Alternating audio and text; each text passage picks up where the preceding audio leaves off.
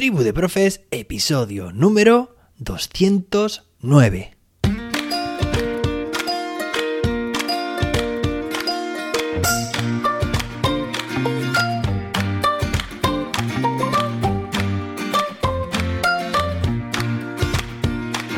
Hoy es jueves, día 3 de noviembre de 2022. Hoy se celebra el Día Internacional contra la Violencia y el Acoso Escolar. Oye, un tema también que, nos atañe a todos los que estamos aquí, siempre escuchando Tribu de Profes y que me prometo dedicar un episodio entero a, a este tema, claro que sí.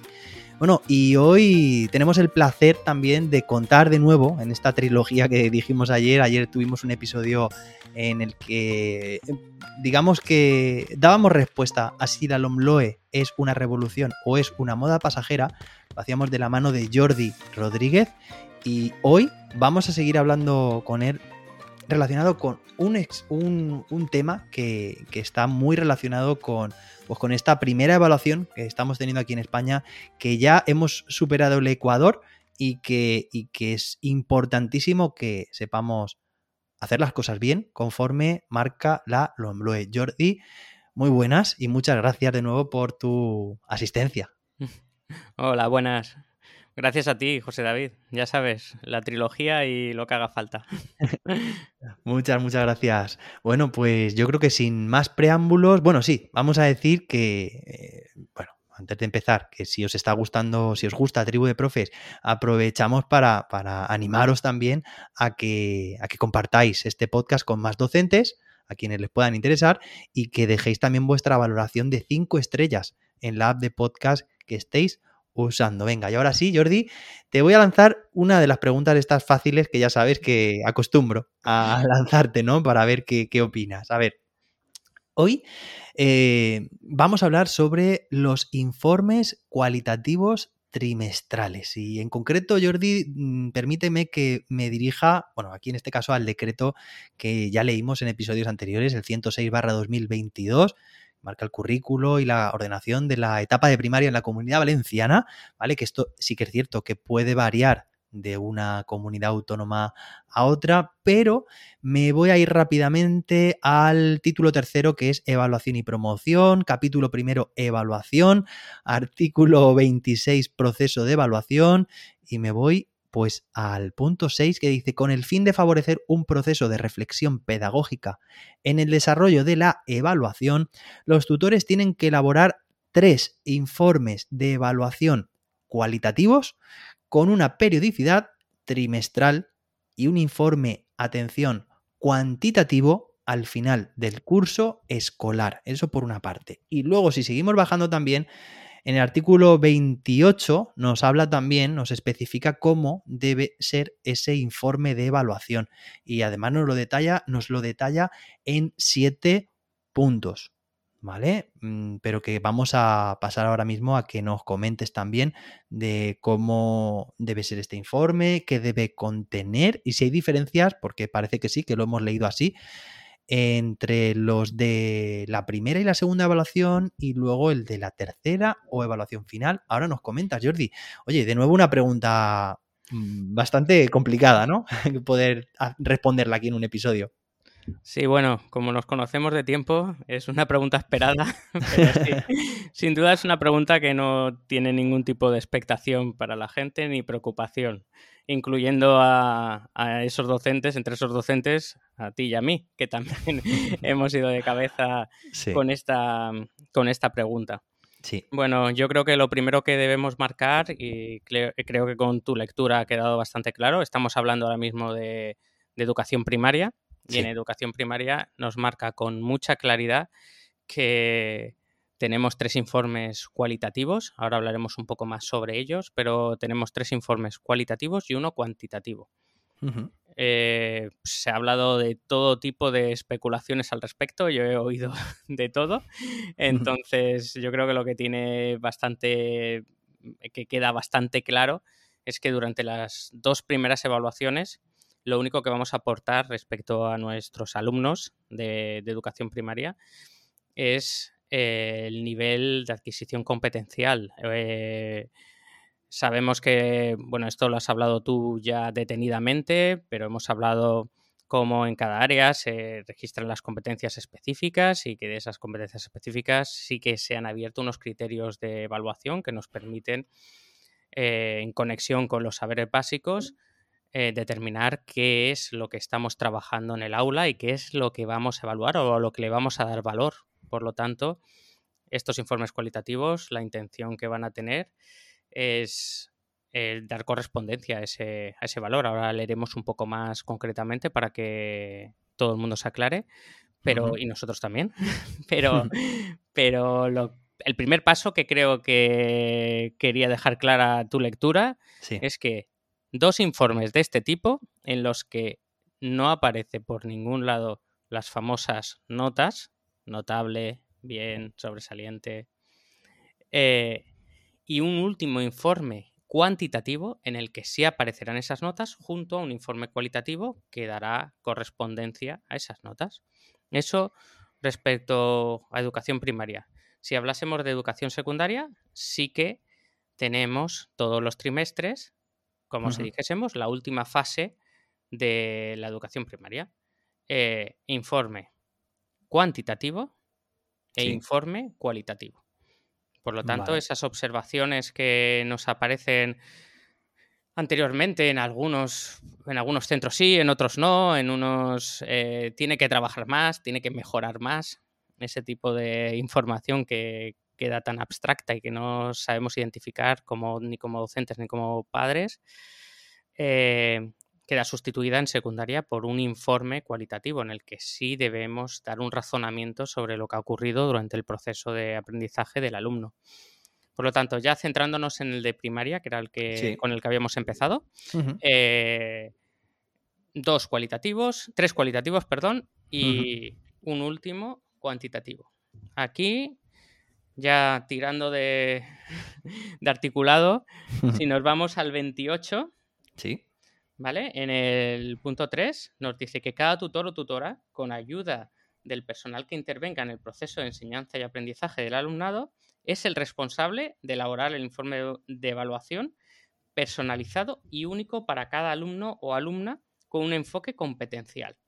¿Vale? Es el responsable, pero como dijimos en el capítulo anterior, nosotros pensamos que aquí entra todo el mundo, porque además hay un proceso anterior a, a todo esto, con la concreción curricular eh, y con toda la documentación que se ha generado entre todos los responsables de ciclo. Entonces, todo eso tiene que servir como herramienta de ayuda al tutor o al responsable de, de la materia para iniciar este informe.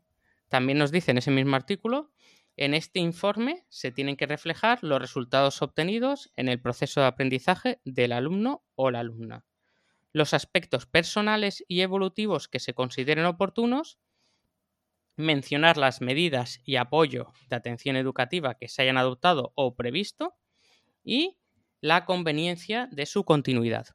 Por lo tanto, debe ser un informe completo que registre lo que el alumno ha aprendido, eh, qué circunstancias han acontecido durante su proceso de aprendizaje y qué se puede hacer para seguir consolidando ese aprendizaje o para mejorarlo eh, o reforzarlo, en su caso. Y hay un. El punto 4 también me parece muy interesante, es mucho más cortito. Sí. Pero nos arroja mucha información en el que nos dice: Este informe se tiene que redactar destacando sus progresos, esfuerzos, dificultades superadas y talentos, así como explicitando los aspectos que habría que continuar trabajando. Este es más o menos el marco en el que se gestiona ese informe. Y hay algo que me parece muy significativo y que a veces pasamos por alto, que es el de los talentos. Porque muchas veces en nuestras observaciones nos olvidamos de poner o priorizamos eh, los aspectos que tiene que mejorar o que han salido mal respecto a las fortalezas del alumno que son a partir de las cuales tiene que tirar el alumno para poder eh, mejorar o superarse. El alumno tiene que superarse, ya, bien, pero ¿cómo tiene que superarse? Entonces, si nosotros y todos lo más significativo de todo esto es que muchas veces no lo realizábamos en nuestras observaciones, sin embargo, sí lo hacíamos todos los docentes, que yo rompo una lanza por ellos, porque es cierto que trabajamos mucho y se trabaja muy bien. Lo que pasa es que no siempre estamos totalmente orientados, pero todos en las tutorías somos capaces de argumentar a los padres y madres que nos vienen, o familiares o tutores que vienen a, a las reuniones, somos capaces de argumentar y de razonar, y de hecho lo priorizamos, los aspectos positivos que, tienen, hmm. que tiene el alumnado. Pero no los tenemos siempre tan en cuenta a la hora de evaluar ese proceso de aprendizaje que se da durante todo el trimestre. Total. De hecho, bueno, pues estabas leyendo tú punto 3 del artículo 28 en el, y bueno, y el cuarto también. Em, en el 5 dice que las informaciones que se ofrezcan tienen que estar siempre sustentadas en los registros y las observaciones previamente obtenidas sobre las que se ha reflexionado de manera individual y colectiva en las sesiones de equipo. Y claro, esto mm, claramente está contextualizado a lo largo de todo el proceso, es decir, de, los registros que vamos tomando de forma periódica en todas las sesiones. Es decir, que esto no recae su peso en, en, una, dos sesiones, pruebas, ni nada por el estilo, sino que tiene que recoger ese verdadero progreso y como tú muy bien también has interpretado, que es eh, haciendo hincapié en los aspectos positivos. Si fuera eh, un DAFO, sería en esas fortalezas y en esas oportunidades, que si tiramos de ellas, estamos minimizando las debilidades y estamos también minimizando pues las amenazas. Entonces, me gusta mucho ese matiz de centrarnos en lo positivo y si vamos a, también al punto 7 de este mismo artículo, eh, algo que me parece a mí también relevante, para muchos sé que será pues algo que pasarán por alto, y me parece que, es, es, bastante grave que así lo hagamos. Dice, para la redacción de los informes de evaluación se utilizará un lenguaje inclusivo, respetuoso y libre de estereotipos de género. En este sentido, pues oye, yo, eh, Jordi, tú y yo intentamos eh, aquí en las formaciones en, los cursos, en nuestras clases también utilizar un lenguaje un lenguaje inclusivo en este sentido, porque es cierto que de forma intrínseca tenemos arraigada ahí una tradición eh, que, que, es muy sexista en este sentido y oye, creo que también en este sentido no solo es importante el contenido, sino también la forma de lo que vayamos a emitir, eh, bueno, en este caso, pues de información a, las familias en estos informes o información también para el alumnado, para, para nosotros y nosotras. Y en este sentido, Jordi, si te parece, yo me voy a apuntar aquí un episodio para antes del cierre del trimestre eh, que esté centrado en, cómo expresarnos con un lenguaje inclusivo, en, de forma escrita o de forma, o de forma oral, ¿no? ¿Qué claves podemos también tener, tener en cuenta? Me parece muy interesante lo que, todo lo que nos estás contando. Entonces, eh, me queda muy claro también qué ejemplos o cuáles serían los antiejemplos de lo que no debería incluir ese informe y ahora estoy pensando en lo que sí. O sea, has comentado antes, pues tiene que esforzarse más. Eso para nada está sustentado con dirigirnos hacia aspectos positivos y talentos, como tú has comentado también, y que además también está fuera del rango de, de actuación, como hemos comentado también en otros foros, como en, libros de educación, que realmente eh, no forma parte de esa evaluación formativa, de, sino que, bueno, vamos a intentar poner medidas en, el propio centro, en nuestro propio contexto, y que no releguemos, muchas veces también pasa, eh, a las familias que pongan un profesor de clases particulares a su hijo para que apruebe la asignatura. ¿no? no podríamos llevar las manos a, a la cabeza, vamos a hacer lo que esté en nuestras manos, ¿no? Sí, me parece muy importante eh, que por fin esos informes sean ni más ni menos que reales. Que sean unos informes reales y útiles. Para, sobre todo, me parece una oportunidad enorme en primaria, que no vienen acompañados de una nota ya no numérica eh, eh, con Lonloe, pero sigue siendo una nota. Porque ya me dirás el cambio de que sea notable o sobresaliente o que sea 8, 9, perdón, 7, 8, 9, 10. Claro. Eh, me parece que esta oportunidad es una oportunidad para aprovechar que tomemos riesgos y que generemos unos ítems adecuados, porque nuevamente eh, la ley, para bien y para mal también, no nos da mucha orientación sobre este informe. Nos da un informe y nos indica que tiene un rango no reglamentario, lo cual implica que debemos poner más, pero no podemos poner menos que ese informe, que es un cuadrito. En la comunidad valenciana estamos hablando ahora mismo, porque sé que en otras comunidades viene un poco más cerrado, pero eh, es un cuadrito muy abstracto con el que, muy general, en el que tenemos que poner lo que nosotros consideremos. Pero aquí viene el trabajo de, de centro y también la autonomía que se nos da, que algunos pueden pensar y yo no sé si es certero o no, porque como dijimos en el capítulo anterior, no estamos para polemizar, pero algunos pueden pensar, y de hecho lo manifiestan, que se ha hecho para que todo el trabajo recaiga sobre los centros. Y no sé si se ha hecho por eso o no, pero es verdad que recae mucho trabajo sobre los centros, pero ya que lo tenemos, debemos aprovechar al máximo para sacar un informe que se ajuste a nuestro proyecto educativo, a nuestra concreción curricular y que sea un proyecto, eh, sea una plantilla significativa que nos ayude a nosotros, a los alumnos y a las familias. Y creo que se puede. Es, verdad, eh, yo llevo muchísimas semanas con esto, con, mi equipo en el, en el, colegio, con otros compañeros, contigo, José David, comentando, escuchando a, mucha más gente para, para saber opiniones y que esta oportunidad sea positiva.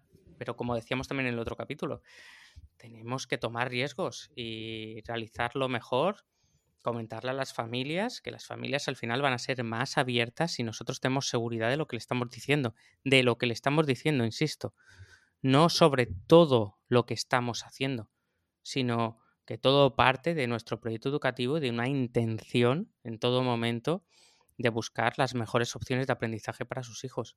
Por lo tanto, no podemos fallar. Es que no hay posibilidad de fallar si estamos intentando en todo momento, con mucho esfuerzo, eh, ayudar a que el proceso de enseñanza-aprendizaje evolucione y sea lo mejor posible para sus hijos. Creo que las familias son parte de nuestro equipo y tenemos que empezar a pensarlo así. El otro día comentaba respecto a la inspección, lo mismo. Sí. La inspección está para ayudar, está, vamos, es, es obvio y está por escrito que está para ayudarnos, pero es que las familias también. Y mm, podremos decir, es que hay padres más comprensivos, menos comprensivos, pues igual que compañeros, igual que alumnos, pues nosotros tenemos nuestra idea. Somos fuertes como equipo, que es otra de las fortalezas que debemos cuidar mucho a nuestros equipos, desde, las desde los equipos directivos, se tiene que cuidar mucho a los equipos de trabajo y entre compañeros, porque es verdad que esa fortaleza nos puede llevar a una evolución y un cambio significativo con esta ley o con cualquier otro tipo de metodología que implementemos o cualquier otro tipo de mirada educativa que implementemos en el cole. Totalmente. De hecho, ha vuelto a salir hoy también este elemento tan importante de las comunidades educativas que se trata de las familias. No podía ser menos porque tienen aquí su, relevancia, especial relevancia de cara a, a, que son los receptores también de estos informes cualitativos de los que estamos hablando en este episodio. Y creo que, de nuevo, lo dijimos también ayer, pero tenemos la oportunidad de, como tú bien has dicho, Jordi, de, de compartir con ellos ese cambio de mirada, esa nueva mirada también. Y creo que lo tenemos a nuestro favor, porque en estos informes, si seguimos esas especificaciones que, que, hemos estado leyendo de, de la normativa, la información será mucho más agradable, mucho más cálida, eh, mucho más desgranada, eh, mucho más personalizada que esos boletines que se limitan a una calificación o a una nota fría, muchas veces sin contextualizar y con comentarios que dejan muy lejos de ser formativos, son enlatados y predefinidos. Enhorabuena, pasa unas buenas vacaciones de Navidad y cosas por el estilo. Entonces, Creo que esta oportunidad nos viene con viento a favor. Creo que tenemos aquí esta, bueno, pues esta circunstancia favorable de poder compartir la mirada y este objetivo también con las familias y, y además lo van a ver de manera real, como tú has dicho, también ese progreso de sus, de sus, eh, de sus hijos y de sus hijas. Así que, bueno, pues mm, me queda buen sabor de boca todo lo, mm, todo lo que estamos diciendo porque, porque realmente creo que es obligatorio que aprovechemos esta, esta oportunidad. Sí, es un cambio en algunas cosas y es verdad que las familias eh, puede que algunos aspectos les, les cuesten inicialmente, pero estoy convencido de que van a formar equipo con nosotros. De hecho, yo, como bien sabes, tengo una hija mayor que ya no está en, la educación obligatoria, pero sí que tengo una hija pequeña que está en tercero de primaria y primero y segundo de primaria ha contado con una tutora que realizaba unas observaciones cualitativas. Pues nosotros, bueno, eh, mi mujer y yo decidimos que nosotros no le íbamos a dar la nota numérica. Nosotros le leíamos el informe cualitativo de su tutora, le comentábamos lo que la tutora había dicho en la reunión de padres y luego la reunión en particular que tenía con nosotros trimestralmente.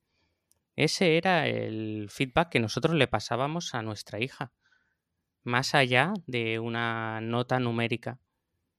Después, cuando van haciéndose más mayores, pues es inevitable que aunque tengas cuentes con unos informes cualitativos, esto lo hemos hablado en muchas formaciones nosotros, el cambio que les supone a los niños cuando cambian de tener un informe cualitativo en infantil, en el que sí que se les dice qué hacen bien, qué hacen mal y cómo progresar. Habrá algunos informes que sean mejores y otros que sean peores, pero la intención es esa. Y llegan de repente a primaria, pues es lo que nosotros les estamos marcando. Realmente la evaluación es tan importante por eso, porque la evaluación es qué les estamos diciendo que es importante a nuestros alumnos. Por lo tanto, lo demás les va a dar igual. Oye, es, muy importante para tu vida, para tu momento actual, que te impliques en este proyecto, en esta idea que vamos a trabajar, o en este ABP, o en esta situación de aprendizaje. Pero después te voy a hacer un examen que es el que te va a dar tu nota. Pues solamente les va a importar eso. Total. como a nosotros. Sí, Eso funciona así. Por lo tanto, esos informes cualitativos ya algunos docentes lo hacían y yo creo que es una oportunidad muy grande. Ahora nos viene la pregunta, José David. Y así te pillo a, ti a Venga, tira.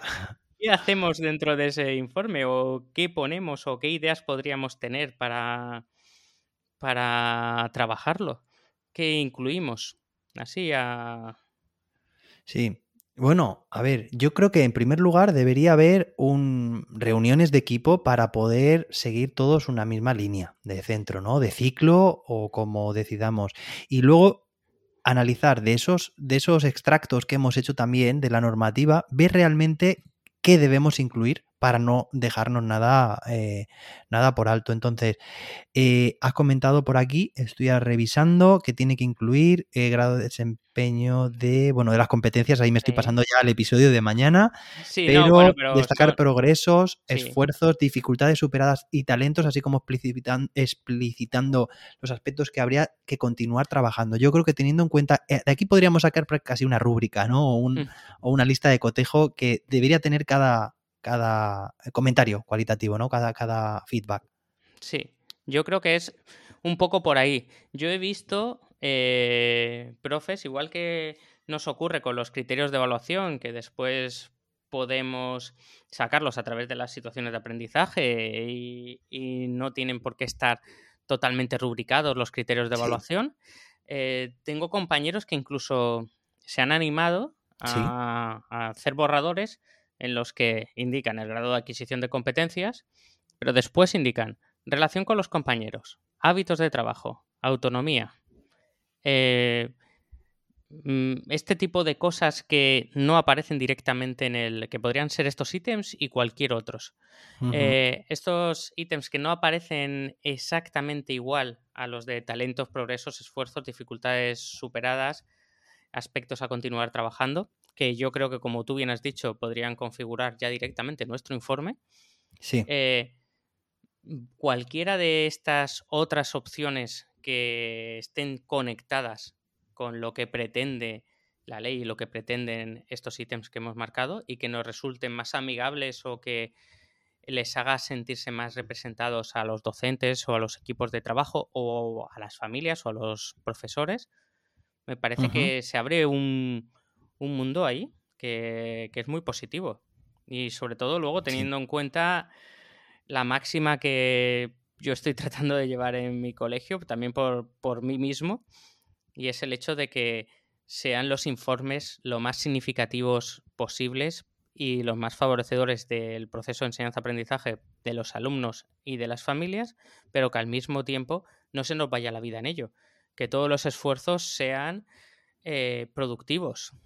¿Vale? Aquí citaríamos a David y su famoso podcast, que es un especialista en esto, pero sí que es cierto que debemos ser productivos. Entonces, con el menor esfuerzo, conseguir el máximo de, de los padres de los padres, perdón, de los informes para dar esa información a los padres, madres y a los, a los alumnos. Sí, creo que eh, eh, a, lo mejor alguien ha estado interpretando que se trata de hacer así como bueno, unos comentarios en forma de tres, cuatro páginas por cada, por cada estudiante, pero no, no nos referimos con, con, esto último que has estado comentando, Jordi, es más bien de ser sintético pero significativo, es decir, ir al grano, pero las pinceladas que demos eh, que, sean lo más relevantes posibles, ¿no? Que, que puedan ejercer esa palanca para, informar y para favorecer el cambio. Yo creo que, esa es la clave. Me quedo también con eh, ese, ese mm,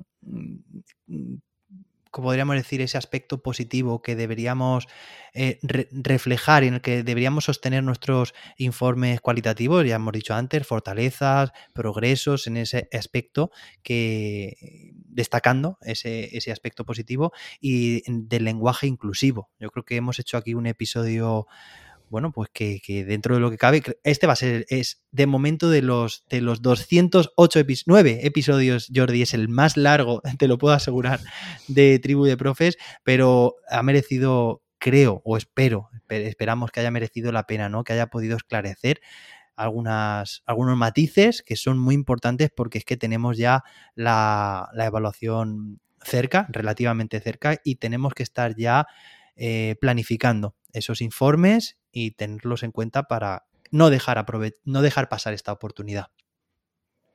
Muy bien. Pues creo que hasta aquí. Hasta aquí, aquí, hasta aquí, ya está, ya está bien. Y bueno, pues me gustaría acabar también recomendando de nuevo una cuenta de Twitter eh, y de Instagram. Es el profe Ramón. Además, por estas fechas, hace dos años tuve el placer también de entrevistarle en mi canal de, de YouTube una entrevista muy, muy agradable, muy cálida, como él también comparte sus comentarios a diario, de forma muy cálida, de forma muy acogedora y muy animosa. Cada día te recomiendo que lo sigas como arroba profe-ramón RG una cuenta imprescindible para la educación. Bueno, y como estaba diciendo, pues que hoy nos hemos pasado un poco más, pero esperamos que haya merecido la pena. Nos escuchamos mañana, viernes. Terminamos la semana con el gran Jordi Rodríguez, terminamos la trilogía Lomloe eh, referida a la evaluación y nada, pues que mañana más y mejor. Hasta entonces, muchas gracias Jordi y que la innovación os acompañe.